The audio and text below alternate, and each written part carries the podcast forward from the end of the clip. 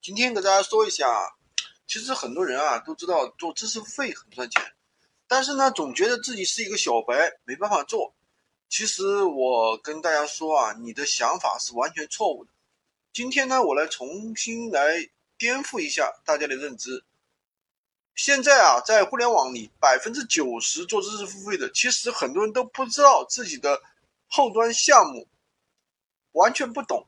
那他怎么做呢？首先，我们来确定一下，找一个知识付费的一个项目对接，然后呢，有一个好的后端的一个项目进行交付就可以了。